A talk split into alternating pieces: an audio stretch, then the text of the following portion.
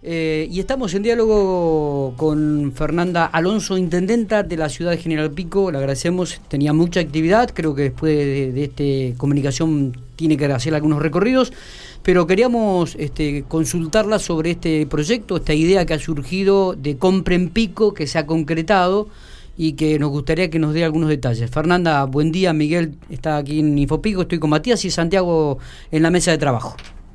Bueno, buen día a los tres. Y, gracias por la comunicación. Por favor. ¿Cómo, es esto de compra en pico? ¿Cuándo va a comenzar las fechas o los días? Eh, contanos un poco detalles de lo que va a ser esto para que el oyente, el, vecino esté, esté al tanto del tema. Bueno, viste, el año pasado nosotros la propuesta incluyó, se, efectivizó el 23 de diciembre. Y este año la particularidad que tenemos de de no juntarnos, no aglomerarnos y tener como más opciones. Hemos charlado con Cámara de Comercio, con SICAR, con Centro Empleado de Comercio, eh, la posibilidad de generar tres días de venta. Bien. Entonces, eh, lo que hemos acordado es que el compro en pico va a ser eh, efectivo entre el, el lunes 21, martes 22, miércoles 23. Van a ser tres días de extensión horaria para aquellos comercios que, tengan ganas de sumarse eh, en, horarios de no habituales, que es después de las 18 horas y hasta las 24, eh, como para tener otro, otra opción de, llegarte hasta Pico o de llegarte hasta el centro o hasta el comercio que, que esté adherido a, esta, a esta propuesta y nosotros desde el municipio vamos a hacer toda la logística necesaria eh, con algunos eventos puntuales para eh, acompañar esto de que tengamos tres días para hacer las compras necesarias en nuestra ciudad eh, para bueno para organizarnos como siempre para la fiesta. Claro, claro. ¿Va a tener algún beneficio en especial el vecino o, o, aquella persona que venga de alguna otra localidad a General Pico a comprar? Sí, eso es lo que estamos trabajando con Cámara de Comercio y SICAR. Eh, justamente ellos están trabajando con los comerciantes la posibilidad de generar promociones. Ah, bien. Eh, y eso sumarlo a lo que ya existe, por suerte, de nuestro Banco de la Pampa, que está con eh, la mayoría de los comercios adheridos a este 25% de descuento y hasta seis cuotas sin interés en lo que es eh, bueno, las tarjetas de crédito del paquete del Banco de la Pampa. Eh, también va a haber sorteos, que eso sí los vamos a propiciar nosotros. También se está armando un concurso de vidrieras, que eso es, una propuesta que hizo Cámara de Comercio y desde el municipio vamos a, poner los premios para incentivar a los comerciantes a que, eh, bueno, también nos ayuden a, a, decorar y a ornamentar eh, lo que es nuestro centro y bueno, y realmente sea una fiesta diferente, ¿no? Una fiesta donde no va a haber espectáculos eh, como estamos acostumbrados porque tenemos ciertas restricciones con el tema de la pandemia, pero sí vamos a hacer algunas intervenciones puntuales que, que bueno, que den otro marco. Eh, Fernanda, el, con respecto a estos sorteos que anunciaste, este, ¿lo, van a hacer a través de los comercios o, o cómo se van a manejar? Toda aquella persona que asista en estos tres días eh, y compre en los comercios adheridos van a eh, bueno participar de este sorteo que estamos trabajando en la modalidad si va a ser a través de cupón o de manera virtual Bien. bueno ahora hay otras posibilidades de, acceder a, inscribirte pero sí va a tener que ver con eh, aquellas personas que asistan en estos tres días a los comercios adheridos al Compro Pico. ¿Cuándo tendrían el, número de, comercios ya este, que se adhieren a esta iniciativa?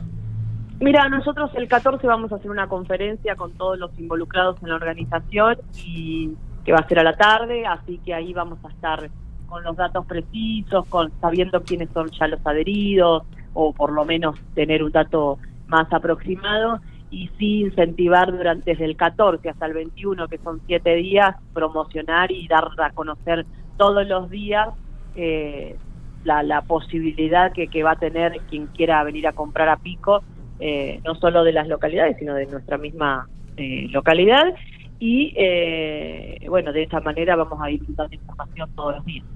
Eh, Fernanda, buenos días. Eh, hace unos días estuvimos justamente haciendo una nota con vos, una extensa nota, también haciendo un poquito un balance de lo que fue este año. Hoy se cumple un año desde que asumiste y bueno, esto seguramente trae a la memoria todo lo, lo, que fueron logrando y lo que no pudieron hacer este año. ¿Qué balance haces?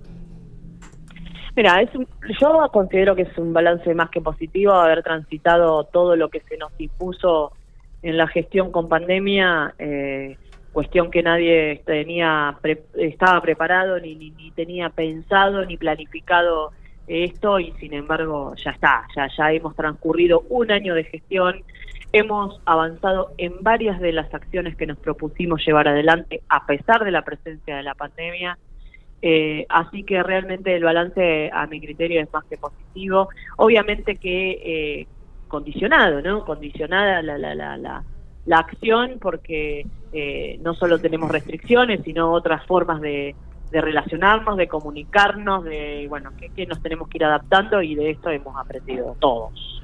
¿Qué te hubiese gustado poder tener para hoy, 11 de diciembre, ya solucionado y no pudiste lograrlo? Una cosa que se te venga a la mente. El traslado de la caminera. Bien. Eso es algo que lo hemos propuesto, que eh, entiendo que lo debemos hacer, que es algo que queda pendiente eh, y que lo habíamos anunciado el 3 de marzo en la apertura de sesiones del Consejo. Eh, por lo menos en el comienzo de eso, y la relocalización de este espacio es inminente. Eh, y es una decisión tomada y es lo, en lo que vamos a avanzar. Pero bueno, lo cierto es que queda aún pendiente. Fernanda, Me hubiera gustado terminar el año con eso, y al menos iniciado. Bien, Fernanda, ¿qué tal? Santiago te saluda.